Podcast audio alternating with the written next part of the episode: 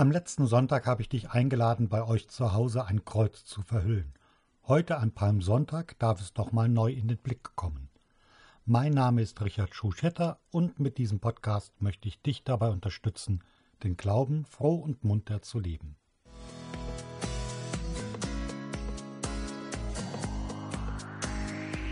Froh und munter! Der katholische Podcast für Eltern.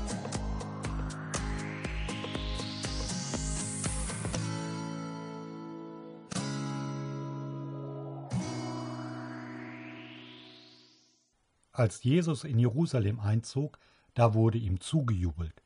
Menschen haben ihre Kleidung wie einen Teppich auf der Straße ausgebreitet. Sie haben grüne Zweige von den Bäumen abgerissen, um ihm zuzuwinken und zuzujubeln. Aber schon nach wenigen Tagen wird aus dem Ruf Hosianna der Ruf Kreuzige ihn. Das ist eine sehr menschliche Erfahrung, die auch heute viele Menschen machen. Davon können Politiker gerade in dieser Pandemiezeit ein Lied singen. Und vielleicht kennst du das ja auch. In einem Moment giltst du als fürsorgliche Mutter, als aufmerksamer Vater, als Elternteil, das sich vorbildlich für sein Kind einsetzt, und im nächsten Moment wirst du als Helikoptereltern betitelt. Oder du giltst als besonders cooles Elternteil, das seinem Kind Freiheiten ermöglicht, und tags drauf halten dich dieselben Leute für verantwortungslos. Und auch Kinder machen diese Erfahrungen.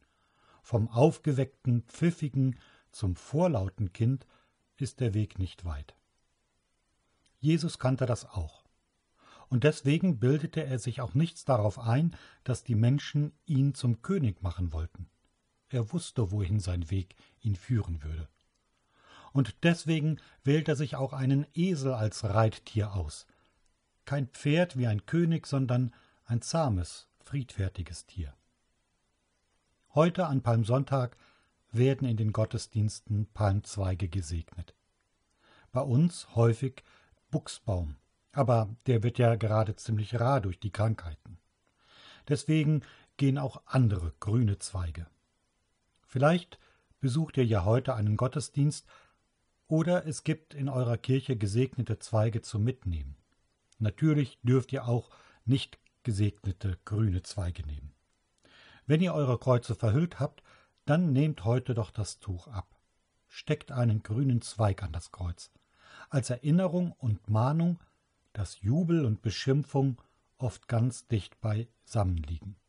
Und außerdem zeigt der grüne Zweig, dass das Kreuz eben nicht das Ende ist. Aus ihm entsteht neues Leben sich daran zu erinnern, wenn einem Übel mitgespielt wird, das ist sicher gut.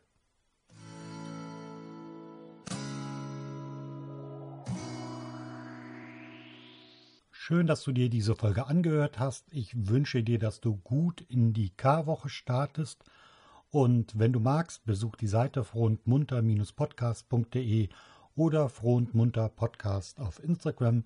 Ich freue mich über deine Nachrichten und wenn du morgen auch wieder reinhörst, bis dahin bleib froh und munter.